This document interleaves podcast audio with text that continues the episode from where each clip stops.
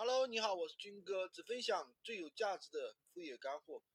昨天呢，很多小伙伴啊，你昨天很多来问我啊，就是一大早就收到了很多学员和粉丝的私信，都是说因为闲鱼被封号了，问我到底是什么情况，什么原因封号。其实系统的原因呢，完全是误判的。正常回复一下客户尺寸大小之类的，就通知违规了。其实这种事情我们应该见怪不怪了，因为闲鱼抽风的话，跟女人来大姨妈是一样的，少不了的事情。如果是误判的情况下的话，真的不用慌啊，找平台或者是申诉就可以了，或者很简单等就行了。那为什么大家遇到封号都特别紧张呢？因为影响自己正常吃饭了，饭碗都被抢了，能不紧张吗？其实要换我的话，我也很紧张啊。所以说，我一直提倡大家要在安全的范围内去搞钱，别触动底线，不要去触动法律的红线，做好防火墙。赚钱其实不算本事，能够安全持久的赚钱，能够赚的钱开开心心的花掉才算本事。这几天啊，大家一看啊，都是薇娅逃税的一个话题，十三多个亿，十三多个亿啊，普通人想都不敢想的数字。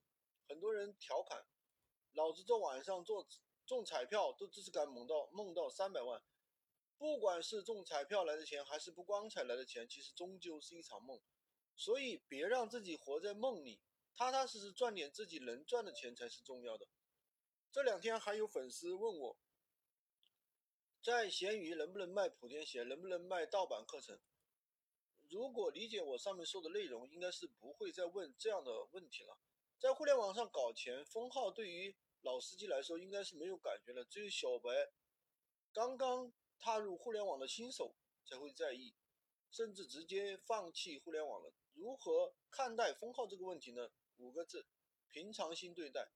互联网上大部分项目都是基于腾讯系、阿里系、百度系、头条系的产品展开的，比如说百度贴吧，这个。百家号引流，抖音、今今日头条引流，再到微信这边转化，像电商直接在阿里内部转化。仔细算一算，仔细想一想，我们都是在别人的池塘里捞鱼，混口饭吃。人家不给你吃的，人家吃不吃给都是人家说了算，我们毫无主动权。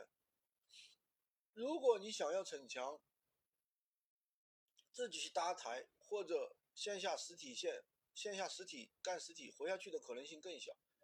这样一看啊，聪明人都知道怎么做了。第一，合符合规操作，不越平台杠杆，不蹦跶闷声干活。第二，做防火墙，备用账号，数据备份，永远有 B 计划。所以，所谓大咖倒下了，为什么很难站起来？这就是昙花一现，原因就在这里。前几天我们抖音号封了一批，也是辛辛苦苦做起来的号，刚看到的成绩，没结果被干没了。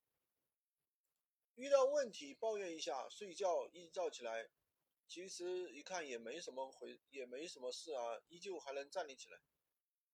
解决问题还不简单啊？要通过果找到原因，要么通过因找到果，要么备用账号拿出来顶上往前冲就行了。